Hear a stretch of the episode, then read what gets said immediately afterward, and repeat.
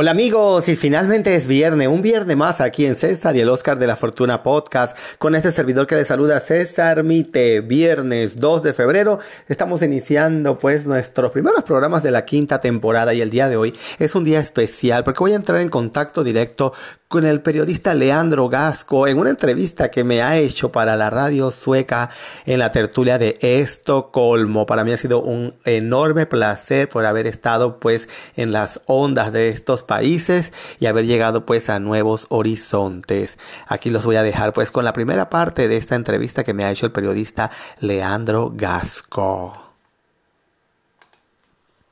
Con el saludo para Carlos Manuel Estefanía y los oyentes de la tertulia de Estocolmo, el magazine radial en español que hacemos desde Estocolmo al mundo por FM 91.6 MHz, Radio Buchirca. Hoy para Leandro Gasco es un gusto saludar y entrevistar al actor, escritor, conductor, presentador, director teatral y televisivo, productor, host, César Mite desde Manchester, en Nueva Inglaterra, noreste de Estados Unidos. Qué grato tenerte, César. Buenas tardes. ¿Cómo estás? Hola, Leandro. Sí, bastante bien y gracias a Dios todo tranquilo, todo en paz, con mucha preparación, pues con esta pandemia global que nos está tocando vivir a todos, pero bien agradecido también y gracias una vez más por la oportunidad de poder llegar a tantas personas. Tú, César, naces un 23 de enero en Panamá,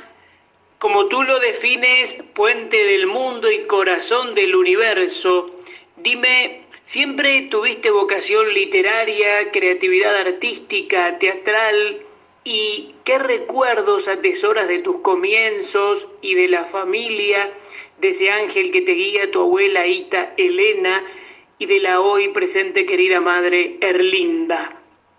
Bueno, Leandro, la verdad que hablar siempre de los inicios es como, bueno, remontarse a una época súper maravillosa. Pues bueno, yo recuerdo que al principio no tenía tanta vocación, digamos, eh, por actuar. Lo mío siempre fue como que producir, escribir. Entonces yo recuerdo que de pequeño eh, me encerraba con mis primos y yo escribía radionovelas y las grabábamos y después las presentábamos a la familia. Pero más sin embargo, cuando empezó la cosquilla del teatro, fue cuando yo vi una obra de teatro llamada Qué par de descarados, que fue con Eduardo Serrano, Manuel Escolano y Julio Gasset. Siempre que veo a Julio, le digo, Julio, gracias a ti, a tu ingenio, fue que yo quise pues entrar de lleno al teatro. Y recuerdo pues que estaba sentado en primera fila y por donde yo podía ver a través de un pedacito de, hilo de la cortina del telón, veía lo que estaba pasando en backstage, en el intermedio me fui para la parte de atrás y comencé a ver pues cómo era toda la la, el armatoste pues de la escenografía por detrás, de la locura para cambiarse en los camerinos y de bueno, de todas las cosas que, que pasan siempre en backstage. Entonces, a raíz de esa obra de teatro fue que yo salí del teatro y le dije a mi mamá, ¿sabes algo? Quiero actuar en el teatro y también quiero ser parte de todo lo que se mueve detrás. Y bueno, el apoyo de mi abuela siempre estuvo ahí, gracias a Dios, tuvo la oportunidad pues de verme actuar en muchas ocasiones. Eres... Así es, amigos. Esa es la primera parte. Vamos a irnos a un breve eh, espacio comercial de nuestro auspiciante Anchor y vamos a volver con un poco más de esta fabulosa entrevista. No se vaya, amigos. Y continuamos amigos aquí pues en directo con la radio sueca y esa entrevista que me ha hecho el periodista Leandro Gasco con mucho cariño y que hoy estoy retransmitiendo para todos ustedes. Eres actor en teatro, TV, cine, radio y comerciales. Como profesor das clases de actuación, como modelo resalto trabajos para Karen Jersik en Manchester. Cuéntame del grupo Escenas, las experiencias, evolución, proyección. Has organizado una campaña porque como asociación sin fines de lucro promueve el arte y ha producido obras en Panamá, Miami y ahora justamente en Manchester. Bueno, sí, Grupo Escenas ha sido siempre la asociación de teatro, con lo cual primero empecé en Panamá, por allá como por 1998 más o menos,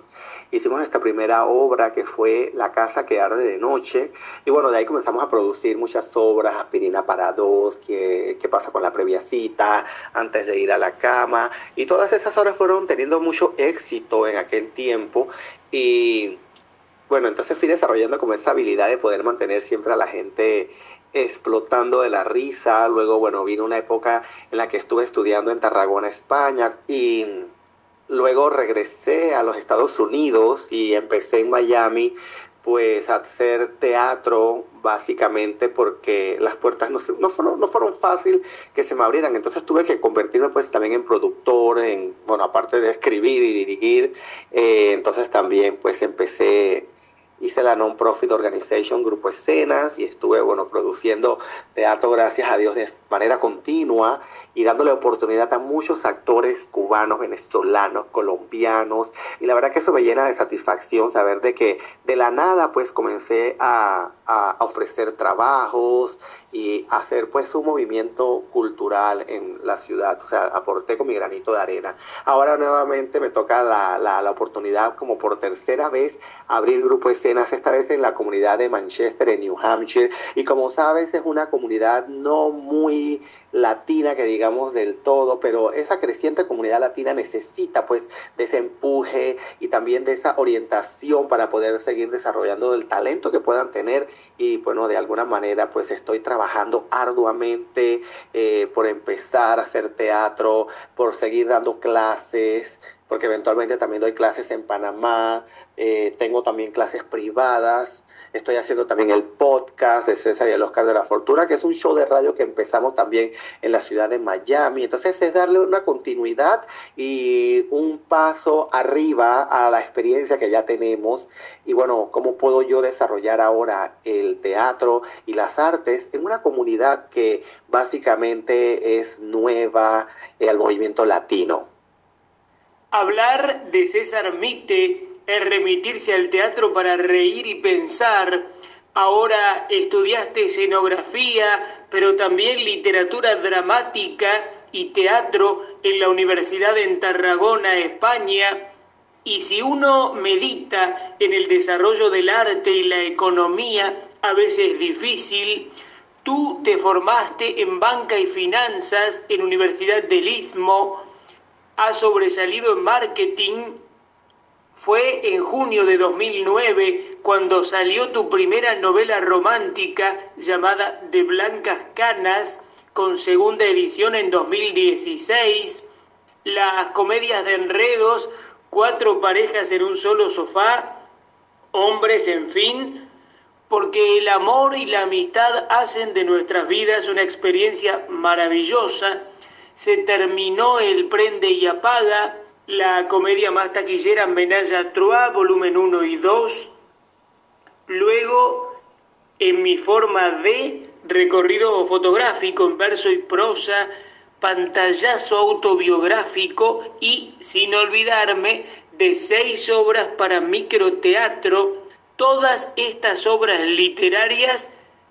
se pueden adquirir en Amazon o en cesarmite.com. Dime eh, qué has sentido al darle vida a cada una. Bríndame un concepto para ilustrar a nuestros oyentes sobre tus creaciones más queridas. Bueno, la verdad es que, bueno, como tú lo has mencionado, hay muchas obras de teatro que están pues a la venta en Amazon, otras todavía no lo están, y no es porque no quiera que estén, sino que el proceso pues de publicar una, una, una obra en libro, eh, pues toma tiempo, hay que dedicarle pues tanto, me encanta pues que la gente tenga la versión que ya yo hice en el teatro, eh, con las correcciones, con los nuevos chistes que le metieron cada uno de los actores, con el aporte que cada uno le dio, entonces, este esas versiones que ya van para Amazon o para otra plataforma en el Internet, procuro de que ya vayan pues con esa experiencia y ese toque personal de lo que fue la experiencia vivida en el teatro. También pues hay que dedicarle tiempo a la portada, a la contraportada, al material que vas a poner. Entonces todo eso conlleva un poco de tiempo, pero no te creas, estoy trabajando eh, arduamente para que en algún momento puedan haber ya más de 40 obras publicadas, eh, porque han sido bastantes, Leandro. Honestamente han sido bastantes obras obras, pero básicamente las que ya he puesto son como que las que más han tocado un poquito pues el gusto del público, con las que a lo mejor me he identificado un poquito más actoralmente. Le tengo mucho cariño a, a Hombres en Fin porque es una obra que la montaron en Panamá, que la monté en Estados Unidos ya como por tres versiones y cada versión fue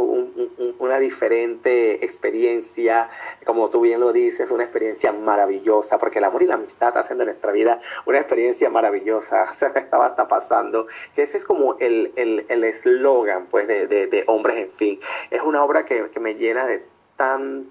regocijo y tanta emoción, porque realmente cada uno de los montajes ha sido pues este una una experiencia única, una experiencia que yo le agradezco a cada uno de los actores que le dieron vida a cada uno de esos personajes, eh, significa mucho para mí. Realmente la obra pues está inspirada en hechos reales, en nombres reales y es un conjunto pues de, de, de, emociones y de experiencias. E igual Menashe Trois, Menashe Trois nace de de una de una idea loca de querer hacer algo diferente para ese, para ese festival de la comedia. Y bueno, creo que lo logramos. Eh, fue una obra en la que tuvimos que crear una música y pues crear también eh, escenas como que tuvieran un toque único para poder lograr pues ese éxito que logramos con, con Trois, que fue la comedia más vista en aquel año en ese festival. Se terminó el Prende y Apaga, también es otra comedia que a mí me encanta. Es una de las comedias que para mí realmente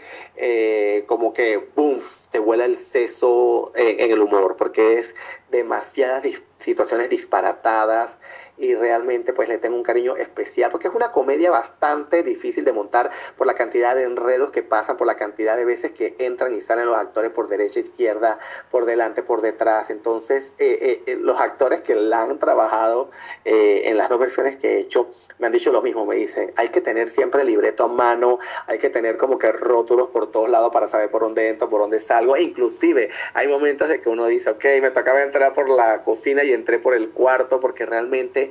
es una comedia que hay que bastante concentrarse, pero realmente es súper, súper divertida. Yo le tengo un cariño muy especial. Eh, otra comedia que le tengo un cariño especial es también Cuatro en un solo sofá, porque también fue escrita para un festival de la comedia, también estuvo, tuvo muy buena acogida fue cuando realmente salió por primera vez la ley de que en Estados Unidos se podían casar las personas del mismo sexo, cuando ya fue una, un hecho nacional. Entonces esa obra pues marcó esa, esa, esa apertura pues a la mentalidad de la gente y realmente pues eh, eran dos parejas y entonces bueno lógicamente al final el hombre queda con el hombre, la mujer queda con la mujer y es una comedia bueno, que tiene eso, pues esa, esa, ese momento de actualidad, ese momento de que realmente uno puede declarar el amor a la persona que quiere eh, sin tener pues que, que tener pues ese, ese, esa limitación social, porque ya es una ley, entonces ya la persona tiene que aceptarlo como tal.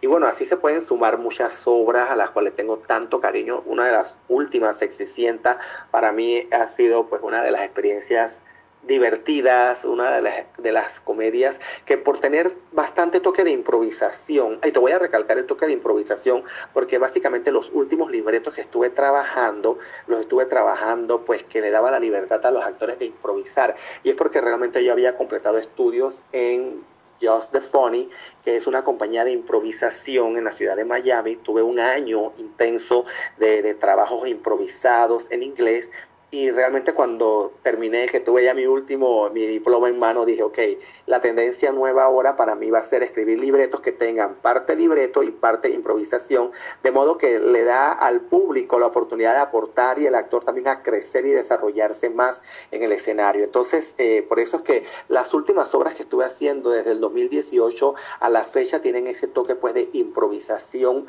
full, por decirlo de alguna manera, donde quiero que el actor a veces puede improvisar desde 10 minutos a 15 minutos o como 3 minutos. Entonces creo que los actores que tenía pues trabajando en grupo escenas en las últimas producciones, tanto Ana Lidia Méndez, Jorge Obies, Rodrigo García Corbacho, eh, dominaban pues bastante esa, esa dinámica de la improvisación. Amaro también logró pues eh, sumarse con nosotros al, al, grupo y tener esa dinámica pues de poder explotar chispas de hilaridad y sobre todo pues de tener esa, esa chispa creativa que se requiere pues a la hora de improvisación. Para mí tener pues las, eh, las obras en venta, que pueda la gente recrearla, que pueda también ir a los videos de YouTube y vivir alguna de las obras en pequeños videos, también es, es, es una dinámica que, que, me llena mucho de satisfacción. Y bueno, yo espero de que alguno que quiera montar alguna obra mía se anime. Eh, básicamente trato de que la obra no tenga mucho contenido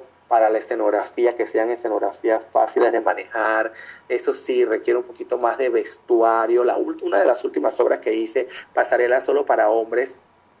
era costosa porque realmente ahí sí que había que invertir un poco más en los vestuarios, hablaba mucho de la moda, de Versace, principalmente porque la obra estaba inspirada en el libro eh, Men's Without Ties Hombre sin corbata, eh, que es una, una, una, una, secuencia fotográfica de Gianni Versace y bueno, al conmemorarse pues aniversarios de su muerte, al salir la serie en Netflix se me ocurrió pues hacer esta obra que tenía que ver pues con el mundo del modelaje, la pasarela y sobre todo la moda masculina. Entonces, eh, Pasarela solo para hombres es una obra pues que, que aparte de ser divertida, de, de mucho dinamismo, pues lleva ese, ese toque pues de tener un poco costoso la parte de los vestuarios, porque entonces hay que tenerlo a cierta tendencia eh, de algún momento de la moda de los 70, los 80 y, y realmente pues eh, requiere pues de ese toque de, de inversión a menos que se quiera hacer una adaptación, entonces uno le puede buscar también la vuelta a una época o un vestuario un poquito menos costoso. Pero realmente pues son obras que trato pues de manejar con temáticas actuales, con temática de improvisación y bueno, y sobre todo con mucho, mucho humor y sobre todo pues también de que la gente se puede identificar con cada uno de los personajes. Así es amigos, así que vamos a cortar el día de hoy para invitarlos a que mañana continúe escuchando esta fabulosa entrevista que me ha hecho pues el periodista Leandro Gasco para la radio sueca, recordándoles que llegamos a ustedes por una fina cortesía de los amigos de Better Business Lenders, que tienen las opciones de financiamiento a la hora de comprar o remodelar una propiedad, con solo llamar al 888-348-1778, les repito, 888-348-1778, los amigos de Better Business Lender esperan por usted. Mañana no se pierda la segunda parte de esta entrevista que me ha hecho este gran periodista Leandro Gasco de Argentina para el mundo. Hasta mañana.